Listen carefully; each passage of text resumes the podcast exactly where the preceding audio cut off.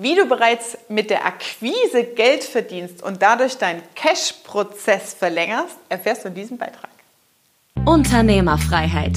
Der Business Talk mit Prozessexpertin Nummer 1, Katja Holzei. Mehr PS für dein Unternehmen. Einer unserer Kunden oder Teilnehmer, vielmehr auf dem Prozesse Bootcamp, kam mit der Frage und sagt, Katja, wie kann ich denn meinen Prozess verkürzen? Weil wir haben so viel Aufwand in der Akquise für Neukundenaufträge, dass wir immer hinfahren müssen, vor Ort eine Analyse machen, wie ist die Begebenheit beim Kunden, wir müssen Maße nehmen, wir müssen uns die Geräte anschauen.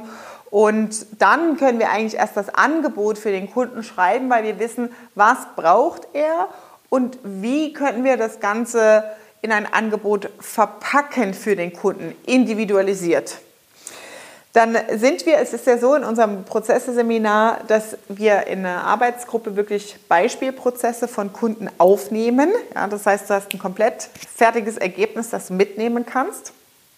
Und dann sind wir mit dem Kunden Schritt für Schritt durch diese einzelnen äh, Prozesse durchgegangen, wie er so zu seinem Auftrag kommt. Und das Ergebnis war mega geil. Ähm, die Idee, dass man das Konzept das, was eigentlich bisher unbezahlter Akquiseaufwand war, als Ist-Analyse verkauft an den Kunden. Und das ist etwas, eine Veränderung in verschiedenen Branchen, was ich immer mehr wahrnehme, dass der Sales Cycle, also der Cashflow, nach vorne verlagert wird.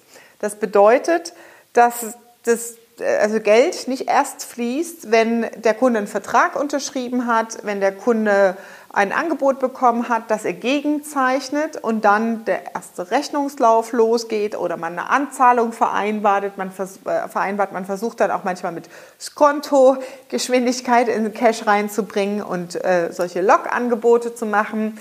Und ich sehe diesen Vorteil vor allem als Trend in der Digitalisierung. Warum?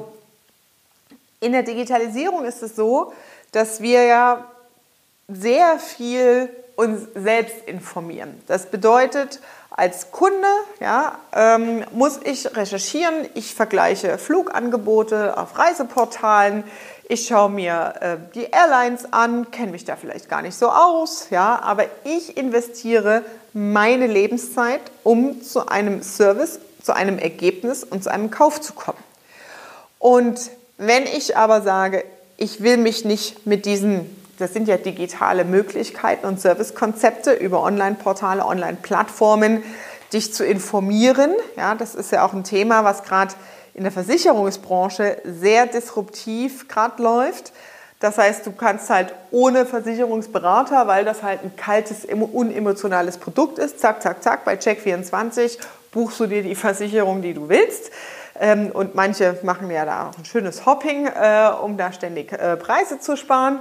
Oder du hast einen Versicherungsmakler und Berater, der auch dein Ansprechpartner ist und wo du einen physischen Touchpoint hast. Und das, was ich sehe, ist das Potenzial, dass aus diesen persönlichen Kontaktpunkten, dadurch, dass es immer weniger wird, weil wir immer mehr digitalisieren und digitale Angebote am Markt zur Verfügung stehen, ist es so, dass Kunden bereit sind, Geld für ein Beratungsgespräch zu zahlen, obwohl es dein Akquisetermin ist. Das bedeutet am Ende natürlich ein sehr geiler Hebel in der Marge. Ich erlebe das in einzelnen Baubranchen, Segmenten, die bereits sehr überlaufen sind, wo man einfach sagt, ich kann mich nicht vor Kunden retten. Ja, dann ist es auch schmerzfrei, sowas mal zu testen und einzuführen. Das heißt, ich habe ähm, Kunden, die einen gewissen Anteil digitalisiert haben, also ich habe eine Anfrage, gehe auf die Seite, trage mich ein und buche mir meinen Beratungsgespräch, meinen Beratungstermin für 79 Euro pro Termin. Wenn der Termin bei dir im Laden ist, entfällt die Gebühr, weil der Kunde Wegzeit hat und zu dir kommt, ja, und du ihn da noch mal ganz anders auffangen kannst und eine höhere ja, Abschlusswahrscheinlichkeit auch da ist. Das bedeutet, um zurückzukommen auf das Prozessbeispiel unseres Kunden als Teilnehmer auf dem Prozesse Bootcamp, wir haben diese komplette Angebotskonzeptionsphase aus dem Cashflow-Prozess rausgelöst und das als bereits fertiges Produktpaket als Analyse an den Kunden verkauft. Und das Krasse war dann, der Kunde hat dann erzählt, ja, ich fand das total geil, die Idee, hm, aber mein Vertriebler fand das scheiße. Jetzt äh, habe ich da ein super tolles Konzept gehabt und ich war der Erste, ich als Chef, ich habe es verkauft. Und es war total einfach, den Kunden davon zu überzeugen, das zu buchen und das zu nehmen. Das heißt, du hast geile Ideen, du hast Margenhebel, du entwickelst das und hast aber dann nicht die richtigen Mitarbeiter, die diese Veränderungen mit sich tragen. Das sind natürlich Elemente, die wir in der Umsetzungsbegleitung dann hinten raus mit dem Kunden lösen und bearbeiten. Das Team, die Mannschaft mitzunehmen auf diesen Veränderungsprozess, PS, Performance reinzubringen.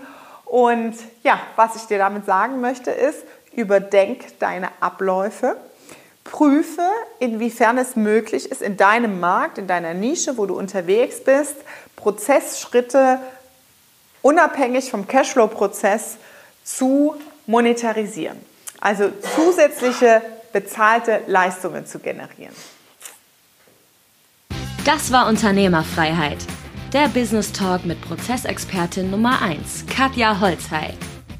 Du willst keine Folge mehr verpassen, um dein Unternehmen mit PS auf die Straße zu bringen? Dann abonniere jetzt den Podcast und folge Katja auf Instagram.